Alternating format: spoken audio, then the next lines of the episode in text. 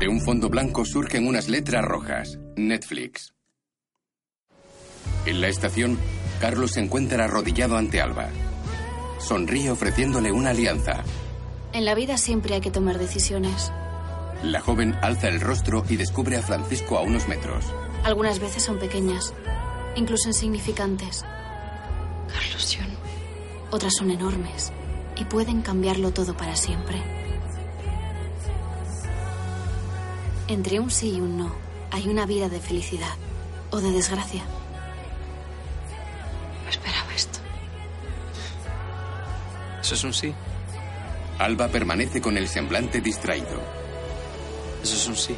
Mira a Carlos, seria, ausente. Sí. Sí. Sonríe de manera instintiva y une sus labios a los de su prometido. Porque cuando no se puede tener todo, hay que elegir. Y al hacerlo, uno siempre tiene miedo a equivocarse. Una serie original de Netflix. En colaboración con Bambú Producciones. Idea original Ramón Campos y Gema Neira. Blanca Suárez. John González. Maggie Cibantos, Ana Fernández. Nadia de Santiago, Martiño Rivas. Ana Polvorosa, Sergio Moore. Borja Luna, Nico Romero. Iria del Río, Ángela Cremonte, Carlos Kaniowski. Y Concha Velasco como Doña Carmen. Productores ejecutivos Netflix, Eric Barmack, Kelly Luenbiel, Amanda Krentman y Arturo Díaz. Productores ejecutivos Ramón Campos y Teresa Fernández Valdés. Las chicas del cable. La hija del coronel y sus amigas entran en los despachos de ingeniería. Miguel, Carlota, ¿qué haces aquí? Lo abofetea. eres una rata. O peor que una rata, porque al menos ellas cuidan de lo suyo. ¿A qué viene esto? ¿Tú sabes algo? Eres un hipócrita.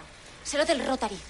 Pero ¿por qué nunca me dijiste de qué se trataba ese cacharro? Te conté mil veces lo que era. Miguel, sabes a lo que me refiero. ¿Cómo se te ocurre fabricar una máquina que va a hacer que nos echen a todas? ¿Pero dónde quedan tus principios? ¿Qué pasa? Que era solo palabrería. Claro que no era palabrería, Carlota, pero soy ingeniero, fabrico cosas. Cosas que mejoran la vida de la gente, o a eso aspiro. Ya me alegro mucho por ti. Y te doy la enhorabuena porque lo has conseguido. Vas a conseguir que todas estemos en la calle. Yo lo siento. No era eso lo que pretendía. Y bueno, ahora que Lidia os lo ha contado, lo siento. ¿Perdón? ¿Qué, qué tiene que ver Lidia en esto? Pero si ha sido Pablo quien nos lo ha dicho. Y si Lidia lo sabía, ¿por qué no ha dicho nada? Se lo ha dicho don Carlos, ¿verdad? Quiere ser uno de ellos. Ayer la acompañaba de la mano a don Carlos al funeral de don Ricardo. Están saliendo juntos. Y es evidente de qué lado está. Capítulo 8. El amor. Lidia Aguilar es mi prometida, mi prometida. Calla, Carlos, cállate, que se van, se van a levantar todos los vecinos. No entiendo qué hacen durmiendo en una noche como esta. Venga, vamos a practicar el baile nupcial. Muy bien, ya estás lista para pasar directamente a la noche de bodas. Ah, tú lo que necesitas es un buen cubo de agua fría. Aún así habrá merecido la pena. Vamos a celebrarlo con tus amigas y doña Lola. ¿Hombres en la pensión? No, ¿tú estás loco? Yo soy tu prometido. Y de ese tipo, menos. Mañana ya habrá tiempo de contárselo a todo el mundo y de celebrarlo. ¿Entonces eres feliz? Mucho. Carlos sonríe ilusionado y la besa en los labios.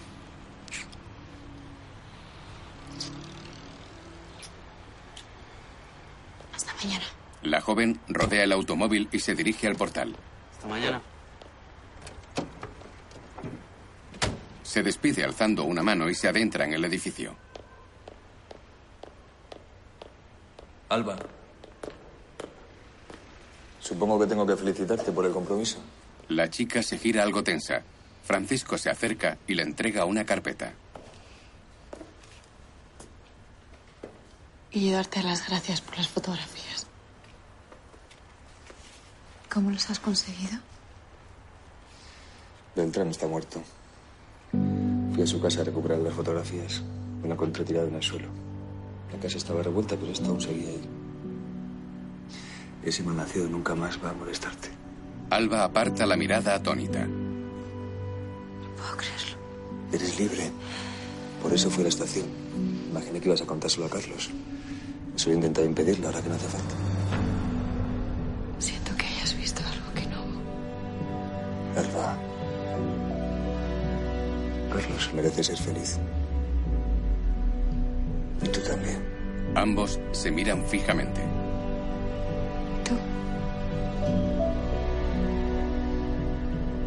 No tienes que preocuparte nunca más. Lidia. Francisco le acaricia la cara. Aunque para mí siempre seguirá siendo Alba. Ella le estrecha la mano con suavidad.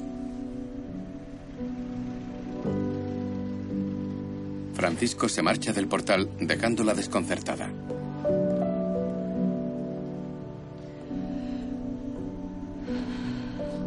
Segundos después, Alba entra en la pensión.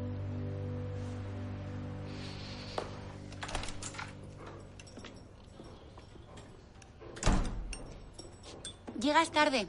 Se aproxima a la sala de estar y descubre a sus amigas. Solo son las doce y media. Marga. Bueno, pues más tarde de, de lo habitual, de lo que se supone. Va- vamos, que a doña Lola no le gustaría. Carlota, si sé que estás aquí, vengo antes. Has tenido una cita con don Carlos porque se te ve en una nube. Bueno, parece que las cosas van encarrilándose, ¿no? ¿Te ha pedido que te cases con él? Chicas, si tenéis algún tipo de fe en ella, ya podéis dejar de tenerla. Porque se ha ido con el enemigo. ¿Tú sabías lo de la máquina esa? La de que tu novio le mandó construir a Miguel. Lidia, que, que somos tus amigas. ¿Por qué no dijiste nada? Que nos vamos a quedar en la calle. Chicas, no os vais a quedar sin trabajo. Carlos destrozó el Rotary y yo no creo que quiera seguir adelante con esto. ¿Ah, no? Pues yo sí. Porque los obreros lo están reconstruyendo. Y según Miguel, en un día ya está funcionando. Vamos. Chicas, si queréis puedo hablar con Carlos para intentar que, que lo solucione. Darme una oportunidad, por favor. Marga asiente. Minutos más tarde, Carlos llega a la mansión con una botella de champán y unas copas. Buenas noches. Hijo, qué bien que estés aquí. Acabo de hablar con doña Alicia para cerrar vuestro encuentro. Estupendo, muchas gracias, madre. ¿Quién es, Alicia? La secretaria del señor Uribe acaba de llegar de Colombia, quiere invertir en el negocio y llevar adelante el proyecto de tu hermano. ¿Qué traes? Champán. La verdad no me parece oportuno todavía, hijo. Le pedí un matrimonio a Lidia. ¿En serio? Elisa se levanta y le da un abrazo. Enhorabuena, hermano. Te habrá dicho que sí, ¿no? Una cosa es vender la piel del oso antes de matarlo y otra ser un completo inconsciente. ¿Crees que habría comprado champán si no fuese así? Carmen se muestra seria. Madre, tómese su tiempo para felicitarme. Lo mira con gravedad. Carlos, ¿estás seguro de lo que vas a hacer? No se aguafiestas, por favor. Madre, todas las peleas que tuve con padre eran para hacerme despertar y que enderezase mi camino. Es lo que estoy haciendo. Usted tenía razón, es mi momento. Poco después, Francisco atraviesa un pasillo de la mansión y sale al jardín con una botella. Su cuñado está sentado a una mesa fumando un cigarrillo. ¿Queda algo de champán para brindar con un amigo? Carlos vierte la botella que está vacía. Lo suponía. Francisco le da unas palmadas en la pierna y se sienta a su lado. Elisa me lo ha contado. Sonríe levemente y comienza a descorchar la botella que trae. ¿Te ha contado también cómo se la ha tomado mi madre? Sí. ¿Por qué no puede alegrarse por mí? Porque entonces no sería tu madre. Tiene que ponerse siempre en lo peor. Tu madre al final acabará aceptándola. ¿Cómo me aceptó a mí? Pues como le haga pasar a Lidia las que te hizo pasar a ti. Me parece que tu madre se va a encontrar con una buena contrincante. Por ti, amigo mío. Por ti y tu felicidad. Alzan sus copas y saborean el champán. Solo un buen amigo es capaz de sacrificar su felicidad por la del otro. ¿La amistad o el amor? Qué difícil decisión. A la mañana siguiente, Alba llega a la puerta del edificio de la compañía. Tras unos segundos pensativa, accede al hall. Dentro, doña Carmen percibe unos pasos y la aborda. Lidia, querida. No me esperabas, ¿verdad? Doña Carmen, qué sorpresa. He venido a darte las felicitaciones por el compromiso. Ha sido una sorpresa para todos. Mi hijo siempre acostumbra a pedirme consejo cuando tiene que tomar una decisión muy importante. Es evidente que esta no la consideraba tan importante. O quizá no necesitaba uno de sus buenos consejos. Supongo que todo esto la ha pillado bastante desprevenida. Desde luego, ya se sabe que las prisas nunca son buenas para nada. Pero en fin, lo primero es lo primero. ¿No vas a darle un beso a tu futura suegra? Carmen la esquiva y le susurra. No voy a permitir que una buscona como tú lleve el apellido Cifuentes. Te doy la oportunidad de que rompas el compromiso inmediatamente y te evitarás muchos sufrimientos. Ah, mi hijo está arriba, atendiendo asuntos laborales muy importantes. Pero bajaré enseguida, querida. Se dirige a los ascensores. Arriba, en dirección. Estamos en contacto para las próximas horas. Mañana espero presentar el Rotary delante de la prensa. En ese caso intentaré retrasar mi viaje para poder asistir. Don Carlos, muchas gracias por todo. Gracias a usted. El cliente se cruza con Alba en la puerta del despacho. ¿Tienes un momento? Uno solo. Para ti tengo un millón. ¿Vas a implantar el Rotary en la central? Creo que las buenas noticias corren solas. Creía que lo habías destrozado. Después de la muerte de tu padre. Mi Creo- padre ha puesto por mí para dirigir la compañía y ahora por fin puedo hacer las cosas como yo quiero. ¿Es eso lo que él querría? Bueno, ahora todos los empleados dependen de ti. Tienes que ser ¿Tú te has sensato y puesto de acuerdo con Francisco? Porque empiezas a sonar muy parecida a él. Porque quizá él tenga razón. Quizá implantar ahora mismo el Rotary no sea lo más adecuado. Tu padre... Mi padre veía las cosas de forma distinta. El Rotary es el futuro y desde donde quiera que esté verá que no me equivocaba. Tú y éramos socios, ¿no? Has sido la primera persona en apoyarme con el Rotary y ahora que estamos a solo un paso te echas atrás, no lo entiendo. ¿Qué ha pasado? ¿Por qué has cambiado de opinión No ahora? he pensado en las consecuencias, Carlos. Sería el fin de las telefonistas, de mis amigas y de sus trabajos. Por Dios, ahora mismo para ellas soy una traidora. Carlos, si las conocieras, sus vidas, sus problemas, no pueden quedarse sin este trabajo. Lo es todo para ellas. Ya sé que es mucho pedir. Alba se aproxima a su prometido. Tú me quieres. Lidia. ¿Me quieres? Hazlo por mí. Olvídate del Rotary. Y seguiremos adelante sin él. Yo por ti haría lo que fuera. Aparcaría todos mis sueños. Para mí tú eres lo más importante. Pero eso que me estás pidiendo no puedo hacerlo. Lidia, eso no puedo hacerlo. El hombre que acaba de salir es el abogado de los nuevos socios de la compañía, los Uribe. Acabo de firmar un acuerdo para sacar adelante el proyecto. Si no implanto el Rotary, ellos se quedan con la compañía. Lidia, lo perdería todo. Se muestra tenso. Estoy atado de pies y manos. Acaricia la barbilla de su novia. Mientras, Francisco se dispone a bajar en el ascensor. Pensativo, niega con la cabeza. Se lleva la mano al bolsillo interior de la chaqueta y algo lo desconcierta. Inquieto, se registra el pantalón tratando de localizar algo. Su rostro se torna preocupado al instante. Sale con diligencia del ascensor. Atraviesa el hall de la compañía.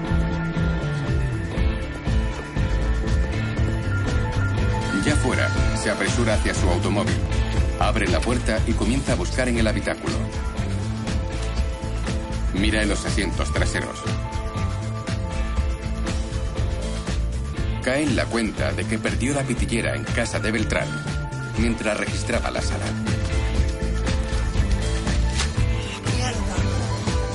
Sale del coche ofuscado. Vuelve al edificio. En la centralita, Entonces es verdad lo de ese cacharro. Lo van a instalar aquí. La cuestión es que esa máquina va a estar funcionando dentro de muy poco. Y cuando eso ocurra estaréis todas despedidas. Bueno, confiemos en que Lidia pueda hacer algo. esta acaba de entrar en la centralita. He hablado con Carlos. No puede hacer nada. ¿Cómo? No. Va, va a intentar que no perdáis vuestros puestos de trabajo y buscar alternativas. Os reubicarán en otras ciudades. No, no, no, no, no, yo no, yo no me puedo ir de Madrid. ¿Y mi hija? Con todo lo que hemos pasado Pablo y yo para estar juntos, que no, que yo no me pienso ir. La reubicación es una solución temporal. Con el tiempo, cuando instalen el Rotary en España, será el fin de la profesión. Lo siento muchísimo, la verdad. Pero sé que Carlos tiene razones de peso para seguir adelante con todo. No importa, Lidia. Tú ya has elegido tu bando. Has dejado de ser una telefonista para convertirte en una cifuentes. Así que espero que te merezca la pena. Carlota, eso no es así. Sí, sí es así. Carlota. La supervisora se marcha tras ella. Francisco entra en el departamento. Tenemos que hablar. No es buen momento, Francisco. Importante. Sígueme. Se apartan unos metros de los puestos de las telefonistas. La pitillera la he buscado por todas partes y no, no, no la encuentro. Creo que la he perdido en casa de Beltrán. ¿Qué? No lo sé, puede que se me cayese allí cuando estuve. Fue, fue todo muy rápido. La última vez que recuerdo haberla visto fue en el coche antes de entrar. Lo he revisado de arriba abajo y no, no, no está. Tranquilízate. No pasa nada. No pueden llegar hasta ti por una pitilla. Tiene mi nombre grabado. Alba lo mira desconcertada. Más tarde, Victoria habla por teléfono en su local. Que Beltrán está muerto. Bueno, al fin un poco de buena suerte, cariño. ¿Cómo lo has sabido? Francisco la ha encontrado en su casa. También ha recuperado las fotografías. Me alegro de que acabe esta horrible historia. Ya puedes estar tranquila. Aún no. Cree que se dejó su pitillera en la casa. Tiene escrito su nombre. Necesito que utilices tus contactos para ver si la policía la ha encontrado. Haré lo que pueda, princesa. Alba cuelga el teléfono en el despacho de Francisco. ¿Crees que podemos fiarnos de ella? Si la policía la ha encontrado, ella lo sabrá. ¿Cómo voy a explicar qué es lo que hacía ahí? Francisco, una pitillera no demuestra que vayas mal. Que ponía mi nombre. Inventaremos una coartada. ¿Cuál? Cálmate. Es pronto para hablar de todo esto. Hagamos como si no hubiera ocurrido nada. Mírame. Para nosotros Beltrán está vivo. En el despacho de los ingenieros, Señores, la presentación es mañana. Lo necesito todo listo. No voy a hacer nada más que tenga que ver con el Rotary. Si quiere puede despedirme. ¿A qué viene esta tontería? No puedo seguir. Parece que al final mis principios pesan más que mis sueños. ¿Tus principios o tu novia? Ambos. Muy bien. Si eso es lo que quieres. Las telefonistas están al corriente de todo. No se van a quedar de brazos cruzados. Miguel se marcha. En el bar, Que no, que no me voy. Para que todos en Valladolid me señalen con el dedo, como a las remedios. Cuando la dejó el Genaro, ¿tú te acuerdas? La llamaban la colilla. ¿Y sabes por qué? Pues porque la dejaron más tirada. Escúchame, escúchame. Tú no te tienes que preocupar por eso. De verdad, que, que, que la Remedios es, es de lo peor que hay en Valladolid, pero tú. Marisol, a ti todo el mundo te quiere allí. Pues con más razón. Es que qué vergüenza. Yo les dije a todo el mundo que venía a verte. Entonces no me voy a volver allí, compuesta y sin novio. Que no, que no, que antes me tiro al río. Porque en Te este lo juro. año el río casi no tiene cauce de mar. No tienes agallas. Pues te denuncio a la policía. ¿Y por qué me vas a denunciar, Marisol? ¿Por qué me vas a denunciar? ¿Por dejarte? No, porque nadie va a la cárcel por dejar a su pareja, hombre. Pues les voy a decir que eres un maleante, que eres un ladrón, que eres un asesino. Exacto, eso les voy a decir, que tú eres un asesino. Marisol, ¿cómo le vas a decir que soy un asesino? Yo no puedo ser un asesino, Marisol, y lo sabes porque yo veo sangre y me cae corredor. Pues mira, cualquier cosa antes de ser un hazme reír. Por estas, Pablo. se marcha del local a toda prisa. Pablo sonríe, restando importancia al enfrentamiento. Gracias. Minutos después, Mario aborda al joven administrativo en el departamento. Pablín, ¿pero qué te pasa, hombre? ¿Qué viene esa cara de Panoli? Cuéntame. Nada. Bueno, últimamente se está poniendo todo un poco al revés por aquí. Vaya. Parece que Marisol le ha gustado Madrid, no se quiere marchar y va a ser Marga la que se tenga que ir. Vaya, hombre. ¿Y eso por qué? Bueno, no inmediatamente, pero con, con el plan de don Carlos, pues es cuestión de tiempo, ¿no? Entonces son ciertos los rumores. ¿Se va a implantar la automatización? Pues sí, sí, eso es lo que parece. Nada, aquí estoy yo intentando buscar la manera de que Marga, pobrecita mía, pues no, no se quede en la calle. Y no va a ser la única. No, no lo va a ser. Ahora vengo. Mario se marcha serio. Ya a solas, Pablo mira con recelo a su alrededor. Se dirige a un escritorio, descuelga el auricular de un teléfono y gira la manivela.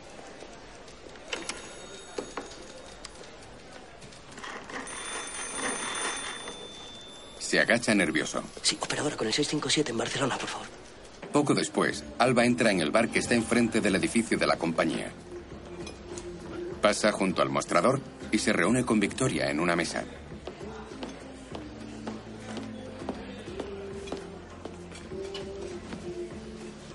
Espero que tengas buenas noticias. Francisco puede estar tranquilo. La policía no ha descubierto ninguna pitillera. ¿Qué ocurre, cariño? Creí que era eso lo que querías escuchar. Es un problema menos del que preocuparse, pero aún quedan algunos asuntos. Las chicas están a punto de perder el trabajo y me culpan por no haberles contado nada del Rotary. Ay, si me escucharas, te dije que podía ocurrir. Bueno, también puedes robarlo. Eso sí, le romperías el corazón al niño rico. No tienes remedio, princesa. Llevas el peso del mundo sobre tus hombros. Es lo que ocurre cuando te importan algunas personas. Lo sé, pero no eres la única. Francisco también quiere mucho a Carlos, ¿no? Es el director de la compañía. Tendrá voz y voto, digo yo. Francisco no tiene ningún poder ahora mismo. Alba observa pensativa a Victoria. Pero podría tenerlo. Esboza una sonrisa. Más tarde, en el despacho de dirección, Alba se reúne con Francisco. ¿Qué pasa? ¿Has encontrado la pitillera? No. Victoria dice que la policía no la tiene. Puedes estar tranquilo. Bien, bien. Pero hay algo que tienes que saber. El otro día escuché una conversación entre Carmen y vuestro abogado. Él le decía que don Ricardo había firmado en sus últimas voluntades que tú te harías cargo de la compañía. Eso no puede ser cierto. ¿Por qué diría entonces algo así? Él sabe mejor que nadie cuáles eran sus últimas voluntades. Sí, pero ¿qué pasó entonces? Don Ricardo siempre ha puesto por ti. Y doña Carmen por Carlos. Mi suegra y Indalecio pudieron cambiar el testamento. Sonríe y mira sorprendido a la joven. ¿Por qué me estás contando todo esto ahora? Y no antes. Eso ahora no tiene Eso oíste. Y sabías que lo que hicieron significaba darle a Carlos lo que don Ricardo iba a dejar para mí. Y aún así te has callado, ¿o no?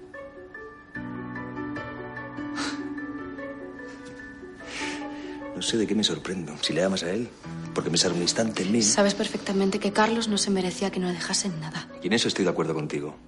Pero lo que me duele es otra cosa, Alba.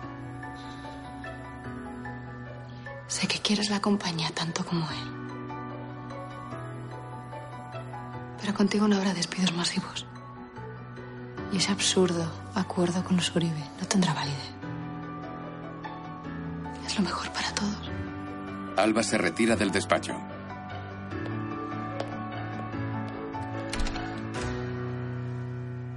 En el archivo, ¿Cómo que una prueba de costurera con tu primo? No, de costurera no, de costurera no, ese es de modista que tiene mucha más categoría. Además, efectivamente, el jefe sería mi primo Andreu, que es una persona maravillosa, te va a caer muy bien.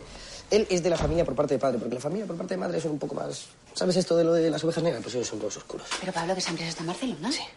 ¿Tú qué me quieres mandar a Barcelona o qué? Es eso, ¿no? ¿Me quieres quitar de en medio? Pues es eso, dímelo. O a lo mejor es que ya no me quieres, que también puede ser. Marga, que no, que yo me voy contigo. Yo voy contigo, mi primo necesita un jefe de cuentas y una costurera. Yo soy el jefe de cuentas. ¿Y, y entonces a qué viene todo esto? No, no entiendo. Pues mira, Marga, viene a... Mira que Marisol no se quiere ir de aquí. Marga, Marisol dice que no se va de Madrid y que no se va de Madrid. Claro, dice que, que allí le van a hacer la vida imposible, que si ella es una abandonada. Ella no vuelve y no vuelve. Y si ella no se va, nos vamos a tener que ir nosotros. Pues yo no sé coser, Pablo. No sea tan difícil si lo sabe hacer ella. Perdón, perdón, perdón. No sé, se me ocurre que le, le, podemos pedir que te enseñe. Que no, Pablo, que no.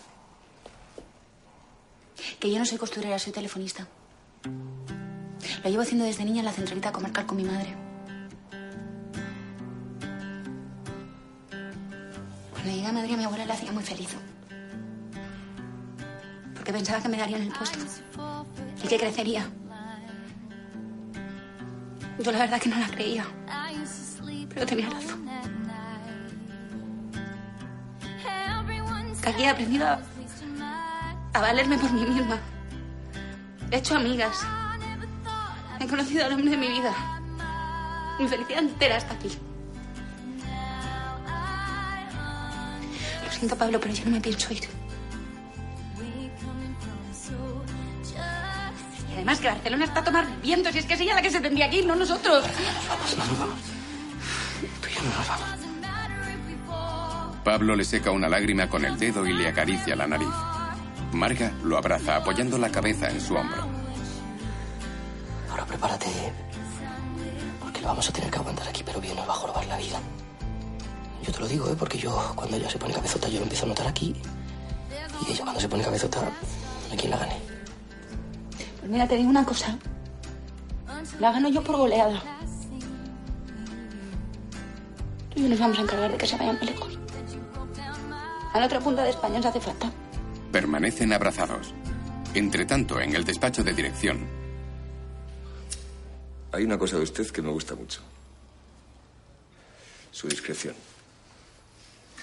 Nunca traicionaría a los cifuentes, ¿verdad? No, claro que no. Lo suponía. Por eso obedeció a doña Carmen cuando le pidió que ignorase sus últimas voluntades. Don Francisco. Si va a decir algo, asegúrese de que no sea mentira. Indalecio agacha el rostro y toma asiento en un sillón. Francisco se sitúa frente al abogado. No me importan sus motivos. Lo único que me importa es cuánto costaría recuperar el testamento original. Suponiendo que eso fuese así, y es mucho suponer, ¿por qué cree que lo habría conservado? Porque un hombre inteligente no se desharía de un documento tan valioso. Verá, llevo dirigiendo esta compañía los últimos cuatro años. Y el deseo de don Ricardo, como usted bien sabe, era que siguiese al frente de ella. Va a ayudarme a recuperar lo que legítimamente es mío. Doña Carmen es una mujer muy tenaz. Y no olvidaría un cambio de timón de ese calado. Pero es una mujer. Y este, por mucho que intenten las sufragistas, sigue siendo un mundo de hombres. ¿Por quién apuesta usted? Minutos después, en el hall del edificio, El cartel. Quiero que esté bien arriba, ¿de acuerdo? A la vista de todo el mundo. Y los teléfonos a los lados. Francisco, necesito tu opinión sobre la colocación. Todavía no has patentado el prototipo del Rotary y ya has convocado a la prensa. Si el invento es nuestro, la patente es un mero trámite burocrático. Una burocracia necesaria. Sin ella puede ser peligroso, Carlos. No puedes hacer este tipo de demostraciones en los papeles que avalen que nos pertenece, ¿entiendes? ¿Por qué no esperamos a que esté la patente hecha? Quiero que don Jaime le cuente a los Uribe lo que el Rotary puede hacer. Y ha retrasado su viaje para estar en la presentación. Carlos, además... Francisco, escúchame. Yo no te pido que veas las cosas como yo, solo que confíes en mí. Cuando mi padre murió me dijiste que estarías a mi lado, ¿te acuerdas? Pues ahora es el momento. Sí, es evidente, no vamos a estar de acuerdo en todo, ni en lo profesional ni en lo personal. De hecho, estos días no hemos sido precisamente uña y carne, ¿verdad? Pero anoche, cuando me felicitaste por mi compromiso, sentí que era sincero. Entonces comprendí tus reservas hacia Lidia, tus dudas por todo. Tú eres mi hermano mayor. Siempre velas por mí. Siempre que me dejas hacerlo. Ya me conoces. Yo soy terco como una mula. Pero en el fondo sé que te necesito a mi lado. Y eso nada lo va a cambiar. Ni Lidia, ni el Rotary, ni nada en el mundo. Conmovido, posa la mano en el hombro a Carlos antes de que se marche. Una cosa más. El atril. Más tarde, en el despacho de dirección, Francisco revisa tranquilamente el documento de últimas voluntades de don Ricardo. Bebe un poco de coñac y prende fuego a la carpeta con su encendedor. ¿Cuál es la decisión correcta? Observa pensativo cómo la llama la va consumiendo. ¿Cómo reconocerla sin pensar que en el futuro quizás te arrepientas?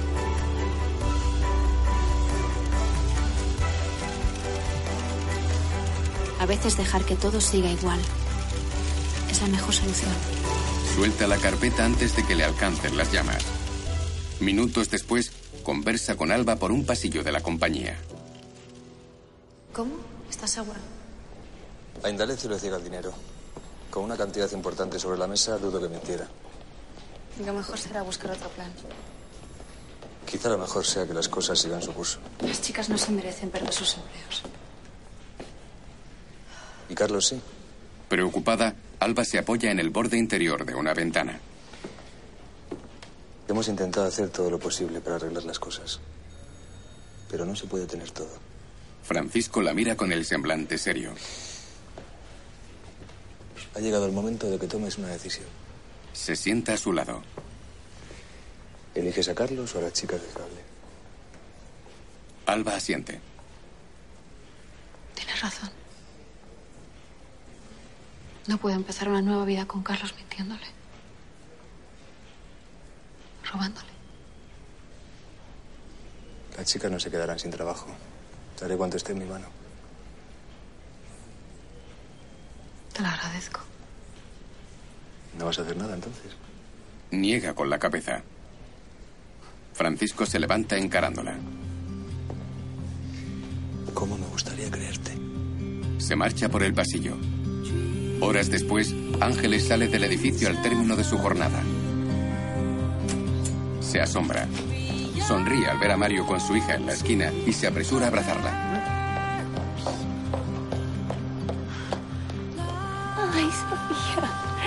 Pequeña.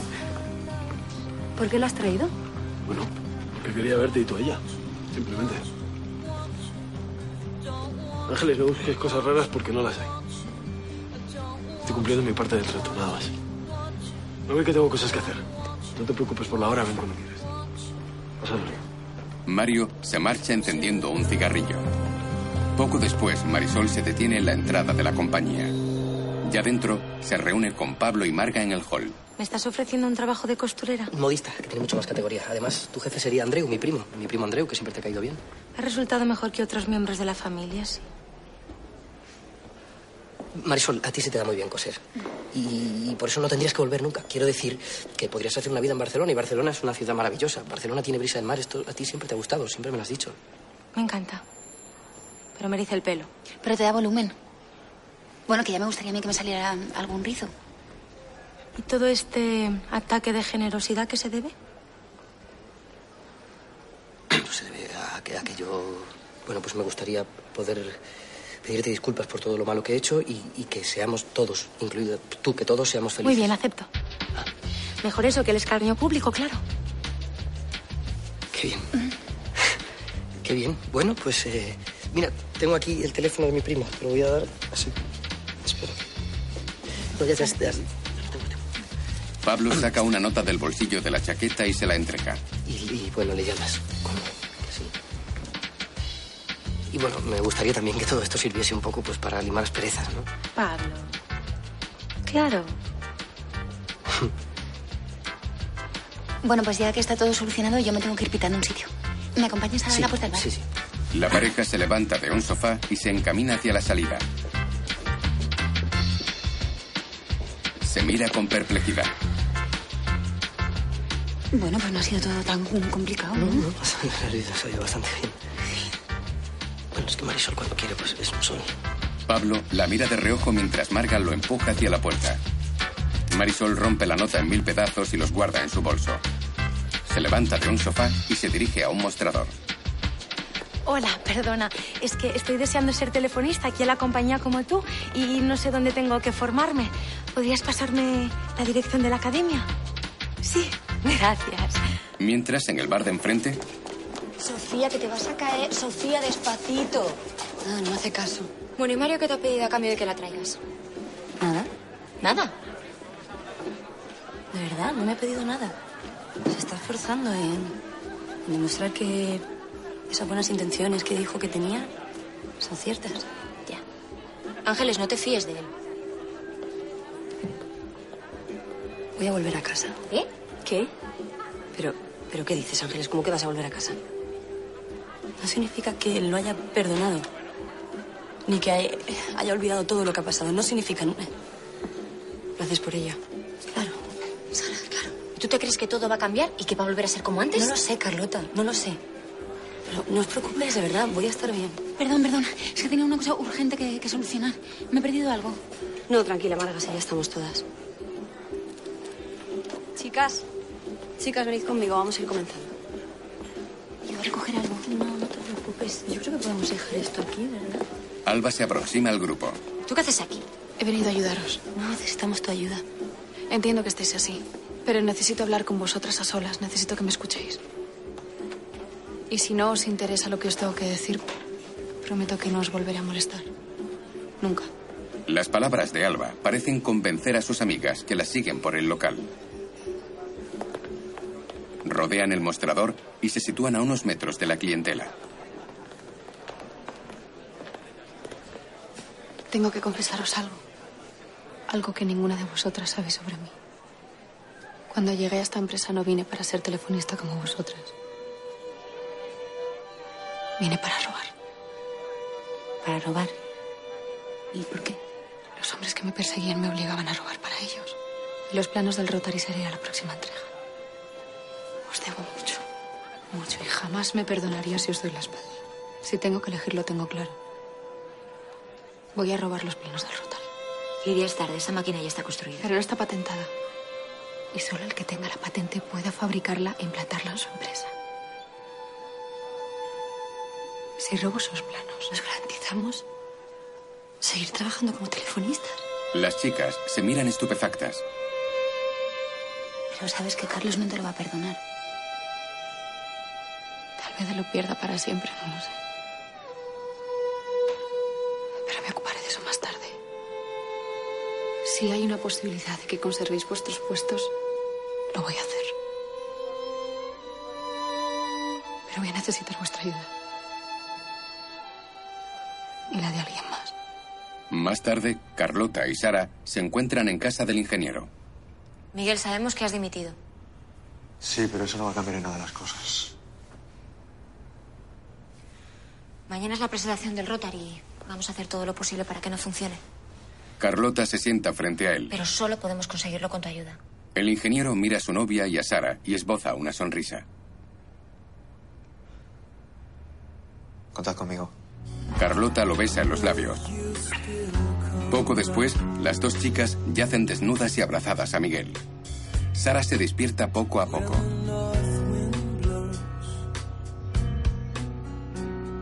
El amor son emociones. Se incorpora despacio y se sienta a un lado de la cama. Y cuando uno se enamora,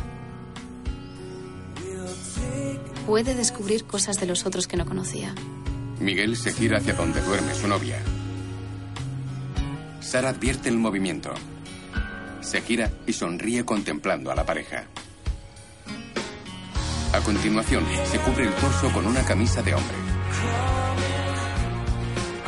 Se levanta de la cama alejándose unos pasos por la habitación. Se mira pensativa en un espejo que hay al fondo de la estancia. O cosas de uno mismo que le descubren que está encerrado en un cuerpo que no le corresponde. Mira fugazmente a la pareja. Entre tanto, Ángeles regresa a casa con su marido y su hija. A veces el amor de tu vida deja de ser tu amigo y se convierte en tu peor enemigo. Carolina pasa frente al portal mirando al matrimonio. Más tarde, Ángeles sirve una taza de café. Y tienes que volver a dormir con él. Abre un frasco y echa unas gotas en la bebida sin que la vean. Para proteger a tus seres queridos. Nerviosa, toma la taza y se la ofrece a Mario.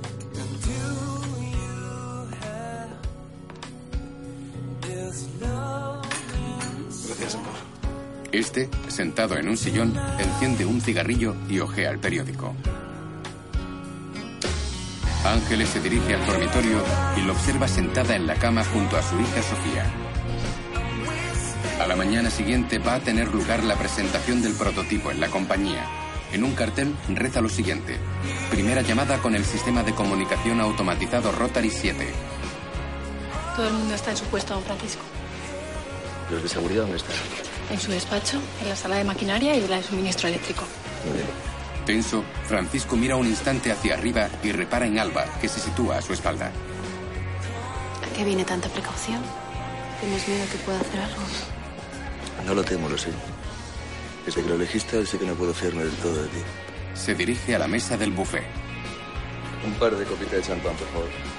Doña Carmen y Carlos se aproximan a Alba. Podría haberse puesto otro atuendo. Esto es lo que soy. Madre. Contrariada, se marcha dejando a solas a la pareja. Si no quieres que me sienta a tu lado, dímelo. A mi madre ni caso, tú estás preciosa siempre. Cariño, sucede. No, no. Solo que quiero que todo salga perfecto. Francisco brinda con Elisa sin perder de vista a Alba. Carlos, tengo que contarte algo. ¿Cómo vamos a celebrar el éxito de hoy? Si ti no lo habría conseguido. La besa. Hey, ¿qué pasa? ¿Qué? ¿Por qué te has puesto triste? La abraza con ternura. Estoy nerviosa. Los nerviosa. Va a ser un éxito rotundo, no hay de qué preocuparse. Vamos allá. Ha llegado el momento. Carlos se dirige a un atril donde hay un micrófono. Alba se gira discretamente aferrando en su mano un juego de llaves. En la centralita, el reloj marca las 12 del mediodía. Sara y Marga reparten unas carpetas entre las empleadas. Todas abandonan su puesto al unísono. Salen con diligencia de la centralita. Abajo,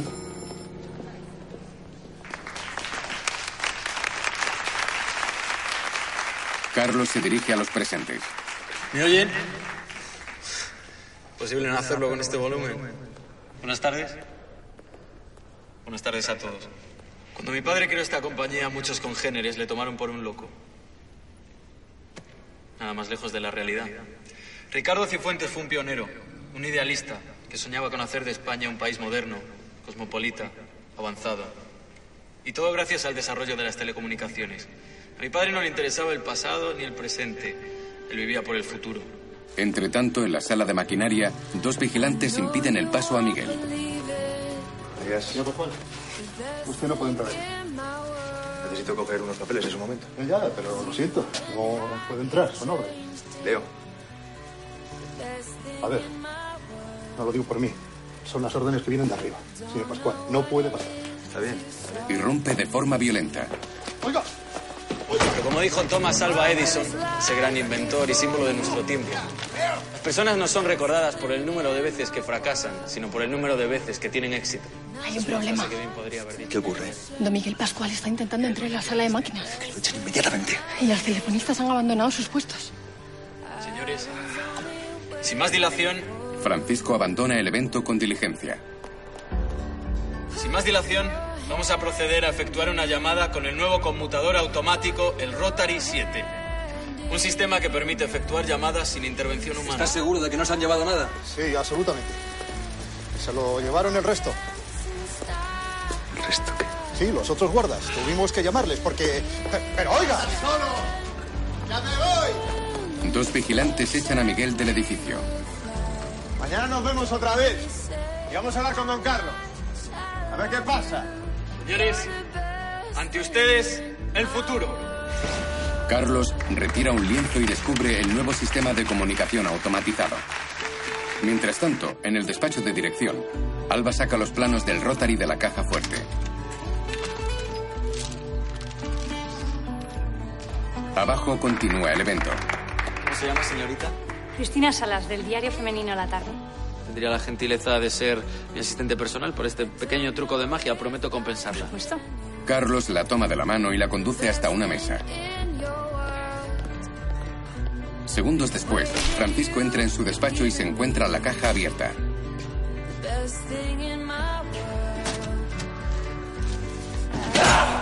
En la sala, Carlos procede a la demostración marcando un número de teléfono. Sonríe al público y aguarda a que suene el otro teléfono. La periodista descuelga el auricular. Diga. ¿Puedo oírme? Perfectamente. ¡Abra cadabra! Todos aplauden sorprendidos. Carlos acompaña gentilmente a Cristina a su sitio. ¿Qué le parece una cena para compensar su colaboración? Se sitúa de nuevo ante el micrófono advirtiendo que su cuñado no ha vuelto. Su gesto se torna serio y mira a su alrededor con inquietud. En el despacho, ¡Mierda! ofuscado, Francisco se asoma a la galería. Ve pasar a las telefonistas por el pasillo y se apresura hacia ellas. Aborda una, morena y con el pelo rizado. Lidia.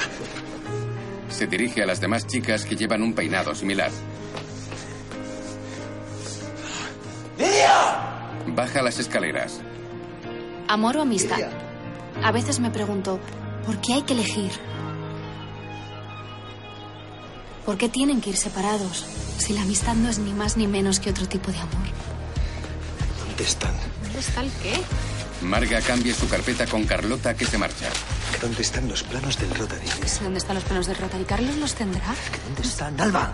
El joven Cifuentes descubre a la pareja y se muestra muy desconcertado. Alba. ¿Por qué te ha llamado Alba? La chica desvía la mirada hacia Francisco. Este observa a su cuñado sin acertar tampoco a responder. Con la colaboración especial de Kitty Mamper, Simón Andreu, Tina Sainz, Luisa Gabasa, Joan Corosas, María Garralón.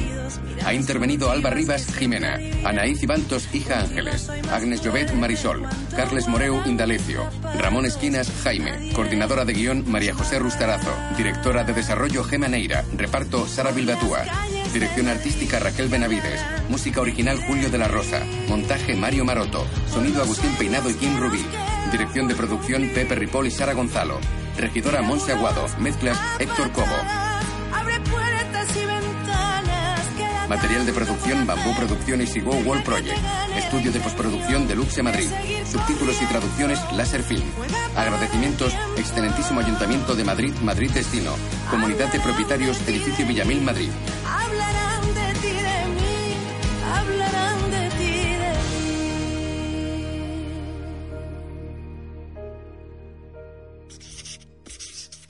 Bambú. De un fondo blanco surgen unas letras rojas. Netflix.